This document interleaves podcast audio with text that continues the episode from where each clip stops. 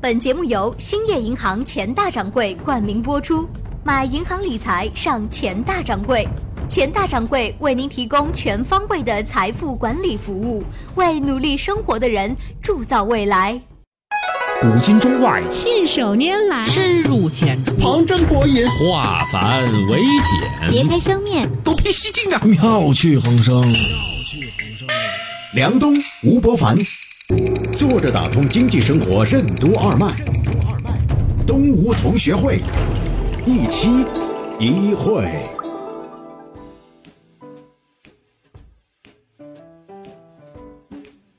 坐着打通经济生活任督二脉，大家好，欢迎收听今天的东吴同学会，我是小梁，对面是老吴，老吴你好，大家好。一晃眼呢，东吴从以前的东吴相对论到现在差不多十年时间了，已经超过十年了。对，我还记得我们最开始的几期就讲到，第一期就讲 iPhone，、嗯啊、对，零七年底的时候啊，对，那个时候我们开始用第一代 iPhone，觉得很神奇。嗯，就是那种新鲜感啊！嗯、现在回过头来再来看那个手机，确实也真的是好惊艳，它确实把它跟所有其他手机区别开来了。对、嗯、，iPhone 不仅仅卖了手机，更重要的是呢，它带来了一个巨大的变革。哪些迹象显示出智能手机行业已经进入了发展的停滞期？智能手机经历了怎样一个从精英化到大众化，再到货品化的发展过程？是什么原因导致了 iPhone 在学习曲线日渐平缓的同时，价格却一路攀升？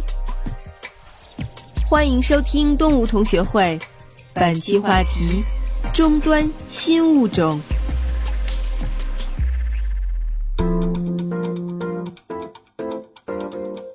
可以说，过去十年，全世界在经济领域里面的主要增长引擎之一，不能说那么绝对之一，就是基于智能手机而带来的移动互联网应用，包括智能手机的这个硬件以及周边的产品，各种穿戴设备跟手机绑定的各种硬件，所有的这些都成为一个很重要的一个驱动力。嗯，不管是在中国，还是在欧洲，还是在美国，乃至到非洲、东南亚。几乎全球性的，但是呢，最近有一个特别有意思的数据呢，显示这个巨大的增长引擎动力呢，正在慢慢的失去动力。其中一个很重要的指标就是全球智能手机的出货量已经连续一整年出现下滑的趋势，就整个全世界范围内，使用智能手机的这个增长啊也越来越少。就以前呢，很快就换手机，现在呢发现换来换去也就那个样子，虽然多加一点点功能，摄像头是。更清晰了一点点，美颜的效能是高了一点点，但是不至于说要那么快的换手机，而且这个手机和那个手机之间差别呢，本质上来说差别已经越来越小了。所以呢，整个这个行业可以说出现了一个平台期，而且它的增速呢正在放缓，它对应的就是像苹果这样手机的公司的股价和市值在下降，同时呢，相关的软件应用啊也遇到了瓶颈。大家很多时候做公众号的人也都看到，好像。这个阅读量就停在那儿了，大家也没有那么兴奋了。以前认为不大可能出现瓶颈的一些地方，也在出现了。这是一个很有意思的一个话题，因为它是全球范围内的。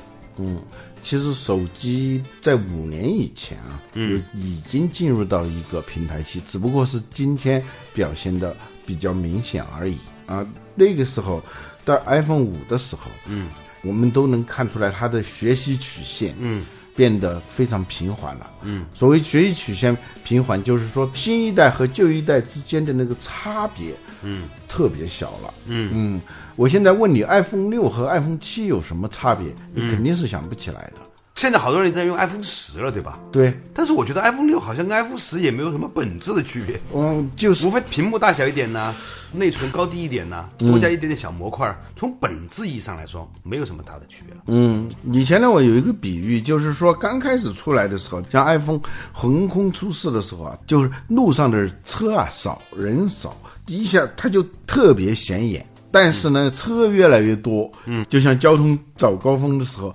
那车你跑得再快，你也就慢慢那样爬了。嗯、就是这行业的所有的玩家们都挤在同一个地方，偶尔我穿插，我机灵一点，哎，冲到前头去了。但一会儿呢，后面的又谁又一穿插，又到前面去了。就过去那种非常明显的那种阵营感没有了。嗯，一个很有意思的现象就是。呃以前都是苹果出来以后，大家跟着学。这后来你发现，比如说双镜头这事儿，嗯啊，就不是苹果先干的，而苹果是后来看见华为、看其他的厂商来做的时候，哎，他又来做这个东西，所以不是一骑结成，而是你追我赶的这样一种局面，从五年前就开始了。嗯，但今天就是更加明显。今天之所以明显，就是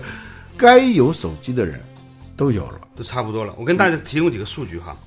如果光是手机产业本身自身的规模啊，已经相当于全球的第二十七大经济体了。嗯，就是手机这个产业这个产能所产生的这个收入啊，嗯嗯，这还不算它相关的，比如说快递呀、智能锁呀、这些，要没手机的话，它就很麻烦。嗯，还有共享汽车啊，对嗯共享单车啊，这些没有手机这个重要的因素在里头，嗯这个产业都可能都没法成立。所以，如果这样看来的话，这个产业纵向一体化是一个很大的产业。如果横向网状的，它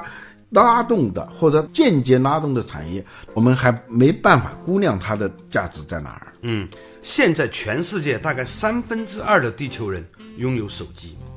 这个是什么概念啊？就是从出生的婴儿一直到养老院里面完全没有自理能力的人全部统计上来啊，把这所有人加在一起，三分之二，那是一个相当大的规模了。其中超过一半是智能手机，换句话来说呢，这个智能手机这个速度还会再渗透到另外一半，但是价格会很便宜。嗯，但除非有一些人呢，就决定了不再用智能手机了。我看见我有一些特别高端的一些朋友，他们专门还配了一款只能打电话的那种手机，什么都没有，嗯现什在么很应用都不流行装，只打电现话，在只发是短一信。种嗯身份的象征啊，只用那种手机，而且只有几个电话可以打，嗯别人都用智能手机完成所有他干的事情，他只需要跟那几个人打电话解决问题，自己任何信息在网上都没有，因为你只要装智能手机，你的所有数据。嗯啊，只要装一个应用，定位呀、支付啊、 你的朋友圈呐、还有所有你哎能想得到的，这叫数字化隐居、啊，就是在数字化时代，你要隐居的话，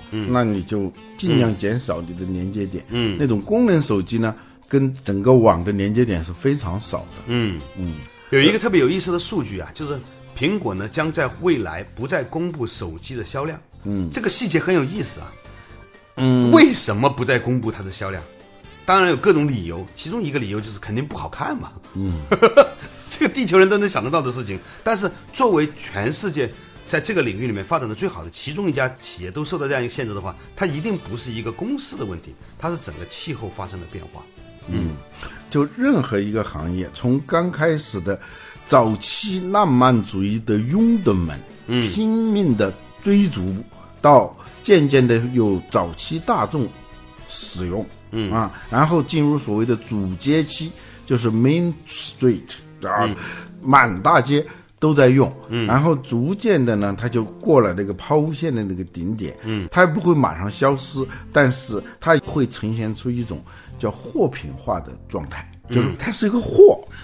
货品的感觉啊、过去购买是当成是一个特别重大的事儿，现在购买就像进个货一样的购买。嗯，如果是货品呢，对货品的要求就是它有那些功能就可以了。嗯，至于其他的，就是加在这个产品上头的品牌呀、各种的情感诉求这些东西呢，它就渐渐的就去掉了。啊，这是一种状态。在这个时候有两种策略，一种策略我就干脆顺应这种货品化，嗯嗯，就是我把它做成国民手机，你日常生活当中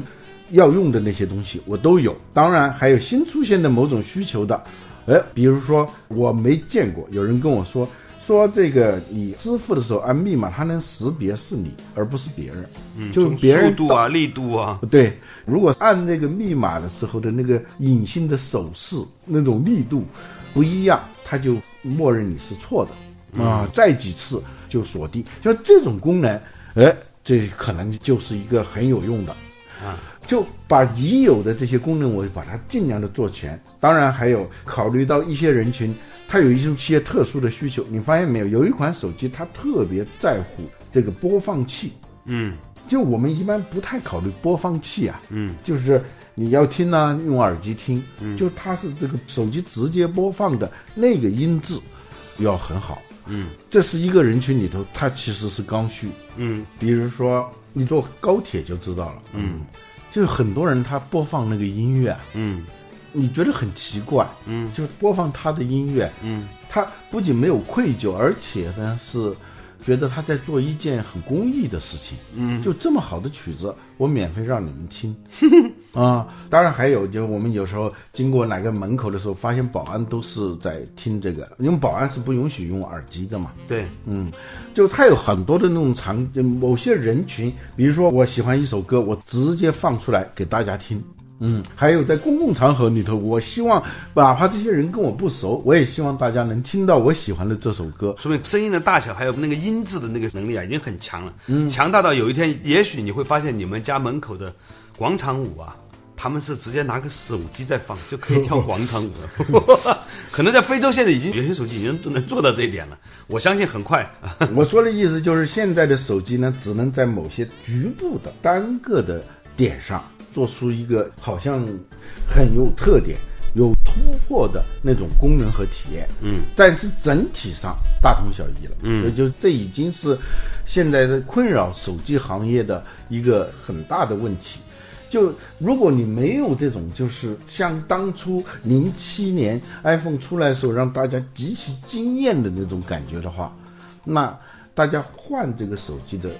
冲动、欲望就不那么强烈了。嗯，一个是总体数量，你已经有三分之二的人有手机了。嗯，这本身是个饱和，还有一个就是需求上也已经基本上饱和了。嗯，然这有点像那个吃饭的时候啊。有时候上菜很慢了，嗯，前面呢你就基本上都吃饱了，嗯，但后来来的那些菜啊，你就吃，哪怕这个菜本身还是不错的，但是那个时候你感觉啊，并不是那么好吃了。是啊，饿一顿是米其林一星嘛，饿两顿米其林两星嘛，饿三顿米其林三星嘛。所以现在的手机的这种亮点呢，确实如果单独拿出来说是很亮的，但是它整体的刺激力不是那么够，就人的这个阈值啊在提高，所以你要是能够做到一出来。就语惊四座，这样的难度就很大了。所以现在有两种趋势，一种是顺应，我就干脆做国民手机，嗯，走这个量。然后呢，针对某些人群，我增加某些特殊的功能和体验。嗯，还有一种呢，就是我干脆反其道而行之，就是卖贵的，就不再通过销量来增加利润，嗯，而是针对某些人，数量也许不多，但是我卖给他这一台手机，过去卖三千块钱、四千块钱，这现在是卖一万五、一万七，通过这样一种方式，就是一个人购买，就相当于过去的五六个人购买。那利润，啊，那个利润。所以刚才你说苹果，它不再公布产品的销售量，它可能会公布销售额，可能公布利润率，这都跟这个趋势有关。对，那今天呢和大家讨论的一个问题就是，作为全球过去十年最重要的经济增长引擎，手机行业是全面的在世界范围内开始进入了一个平台期。这件事情可能对于创业的朋友、对于消费者、对于投资者啊，对于我们所有每一个人来说呢，都可能意味着点儿什么。稍事休息，马上继续回来，坐着打通经济生活任督二脉，东吴同学会。为什么说我们现在使用的手机只是 smartphone 而非 intelligent phone？信息技术和智能技术有什么区别？5G 时代的终端为什么将是一个以智能技术为底色、高带宽、低时延的新物种？欢迎继续收听东吴同学会，本期话题：终端新物种。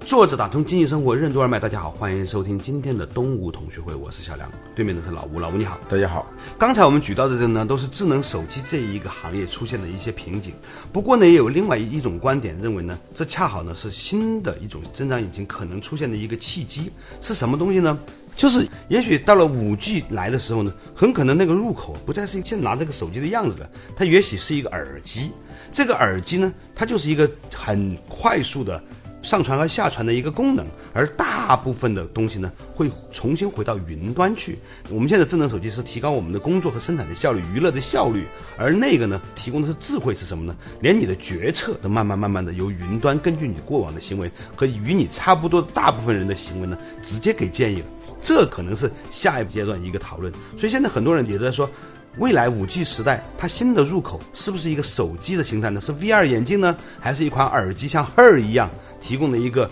特别简单的终端的硬件，然后呢，把大部分的计算存储全部上网了，并且变成更智慧化了？如果是这样的话呢，也许会开创一个新的增长引擎的时代。现在的整个手机行业总的来说呈现出来的这种疲软，其实是整个行业整体进入了一个停滞期。但是这种停滞当中，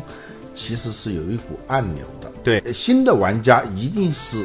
意识到这股暗流，同时加入到这个暗流当中去。呃，在这一波的增长曲线已经划过了抛物线的顶点，已经呈现出某种下滑趋势的时候，你的新的增长曲线能不能起来？嗯，其实你回忆一下，二零零七年 iPhone 推出来的时候。表面上好像它就在那一年推出了一款手机，其实这里头比那个人和地利更重要的是天时。那个时候，二零零七年恰恰是三 G 开始的时候。嗯啊，就如果你仅仅是有这么一款手机，没有三 G 的这个应用背景的话，嗯，它作为一个终端，它的功能是有限的。嗯，而且我记得当时我们用第一代 iPhone 的时候，很多人都习惯于说这是苹果的一款音乐手机，那个时候还没有说它是智能手机。嗯，音乐手机，因为它播放音乐、播放视频，它的音质很好，它的操作体验非常好。是到了 iPhone 三的时候，就很多人开始用了，不是少数人了。嗯啊，到 iPhone 四可以说是达到了顶峰。这个时候其实是有一个很重要的一个运行环境出现了，就是四 G 开始出现了。嗯，智能手机它的功能的强大是建立在它跟网络的连接上头的。如果是没有这个连接的话，它没有一个强大的支持系统的话，它的功能也不够强大。嗯啊，所以我们通常把我们现在这个手机叫智能手机，实际上呢，它不是真正意义上的智能，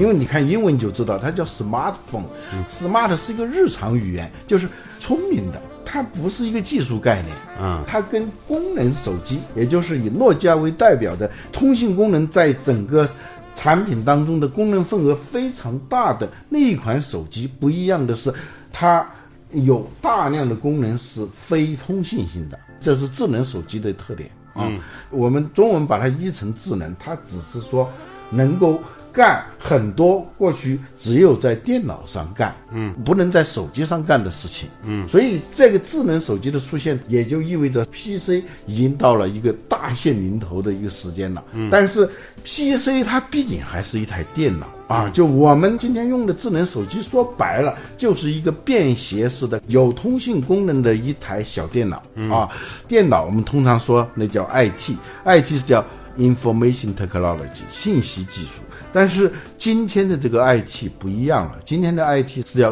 intelligence technology，就是智能技术。嗯，电脑跟智能有什么差别呢？电脑它本质上是一个机器，一个工具，就是你输入命令，它执行。帮你完成，嗯，而且它能完成的任务呢，类型是很少的。最重要的是，它不能主动的来完成任务。就像两种仆人啊，一种仆人呢是，你叫他干什么，他给你执干行的很好，啊、执行的很好。还有他执行的很差，但是呢，回过头来你说你为什么这么干的时候，他说你就是这样说的。嗯，这种呢就是那种笨被的被动型被动型的，就是智能是什么？智能是那样一种仆人，你不用给他下命令。嗯，这一点像和珅，当乾隆想起来干什么事情的时候，他发现和珅已经干好了嗯已经跟他准备好了啊，他是在揣摩你。嗯，注意啊，智能有一个特点是揣摩，这个揣摩是根据什么呢？根据你的以往的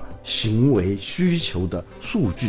他在察言观色，他在琢磨你的需求，揣摩你的需求，而且他知道你的这个需求是在什么时候发生，所以真正的智能，它就更像我说是三种人啊，嗯，就是私人秘书、私人司机、私人医生。他们的特点是，他是比你更了解你自己。嗯，好的私人秘书是比你更了解你自己，医生就不用说了。嗯，他更比你了解自己。哦，这个一个是他有个人化，嗯，他的特点都是贴身的，常伴你左右。同时，他时时刻刻跟你相处的过程就是收集数据的过程，收集数据的过程也就是琢磨你的过程，然后琢磨出来的东西就叫智能。嗯，比如说我这两年都用华为手机，我发现有一个小功能，虽然用处不是说特别大，但是我就知道它跟传统的机器不太一样了。嗯，就是有时候我在工作室加班的时候，哎，突然冒出来一个，天晚了，该回家了。嘿，我心里想，天很晚了，这个他知道是吧？你该回家了，他怎么会知道我不是在我家呢？因为他根据你的一天当中的活动规律，他认定你现在这个位置就是你的办公室，认定你现在就是不在家里头，这个就是揣摩的结果。这完全是老婆干的事 儿，结果 被手机干了。啊对， 在哪儿呢？跟谁呢？什么时候回 来？说的全是这个是吧？对， 这就是普通电脑跟智能机器最大的不一样。嗯，就今天每年到了十月以后。各个手机生产厂商都要做各种的大型发布会，营销的手段越来越创新，但是效果呢并不是特别好，是因为什么？我们前面已经说了，是无论是从数量还是质量，人们对这种产品的需求已经饱和了。但是还有一种更高的需求，或者说一种新的物种，看上去也许它还叫手机，啊，就像我们把智能手机也还叫手机，但是它已经不仅仅是打电话的工具。就下一个物种出来的，它的底色是智能，而不是信息。嗯，我们现有的智能手机。打引号的智能手机还是在处理各种各样的信息，下一步它就是个活的东西，就是那种随事在侧，常伴你左右，善解人意到让你自己都觉得很吃惊的地步的那样一种设备。嗯，它为什么能够做到这一点呢？我觉得除了它自身的单机的它的算力之外，就依赖于一个云管端当中的那个管。嗯，这个管道就是端跟云之间的这个通道要特别的宽，嗯，这样呢就是把单机不能够胜任的计算数据的处理，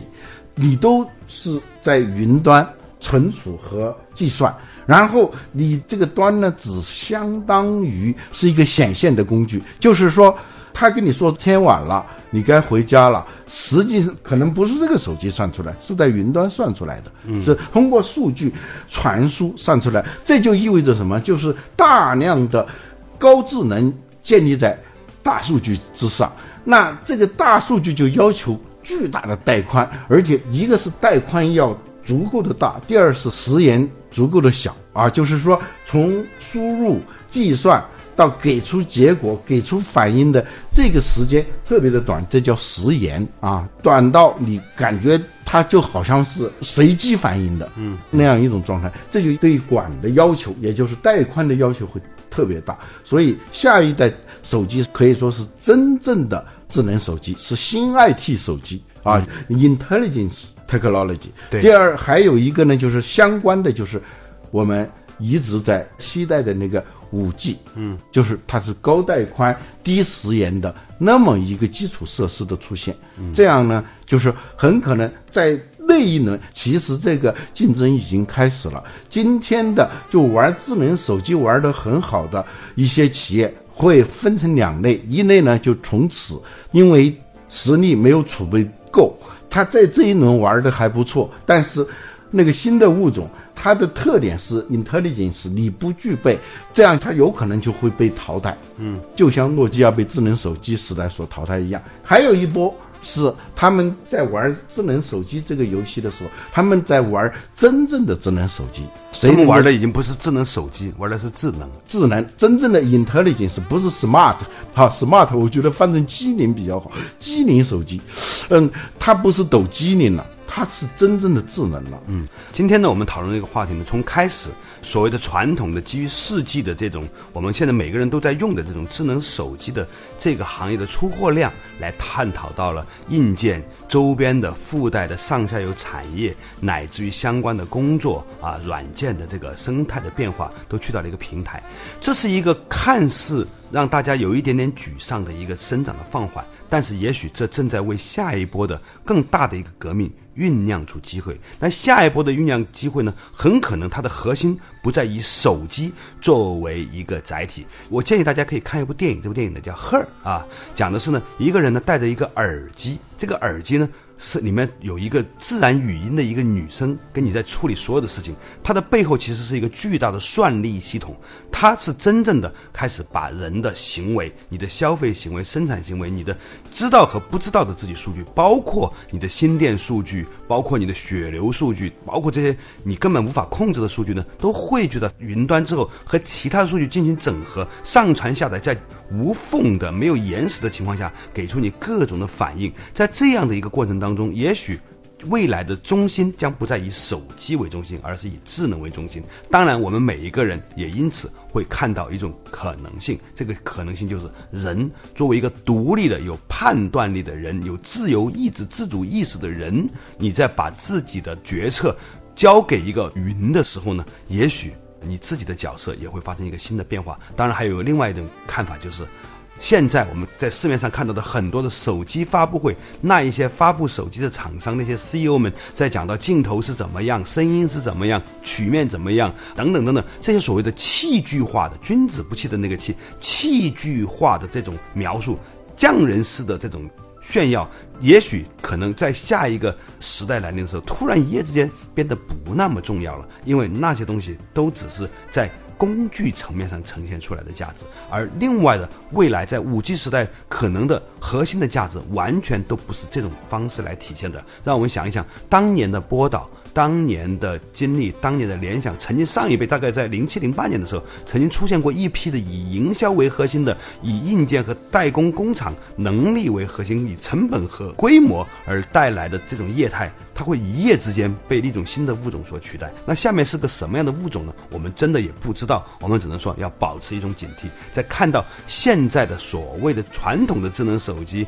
平台期出现的时候，我们必须要知道一个新的时代正在来临，就像零七。零八零九年那个时候发生的事情一样。作为一个东吴的十年的这个节目，我们有幸见到了这样的一个周期的变化。我们觉得说，也许今天我们讨论这期节目和我们在零八年讨论第一期 iPhone 手机的时候是一样的。我们正在期待着对未来十年可能出现的种种事情的一种展望。我们作为同时的见证者和解读者，我们也觉得深有荣焉。非常感谢大家这一期的东吴同学会的收听，我们下一期仍然一期一会。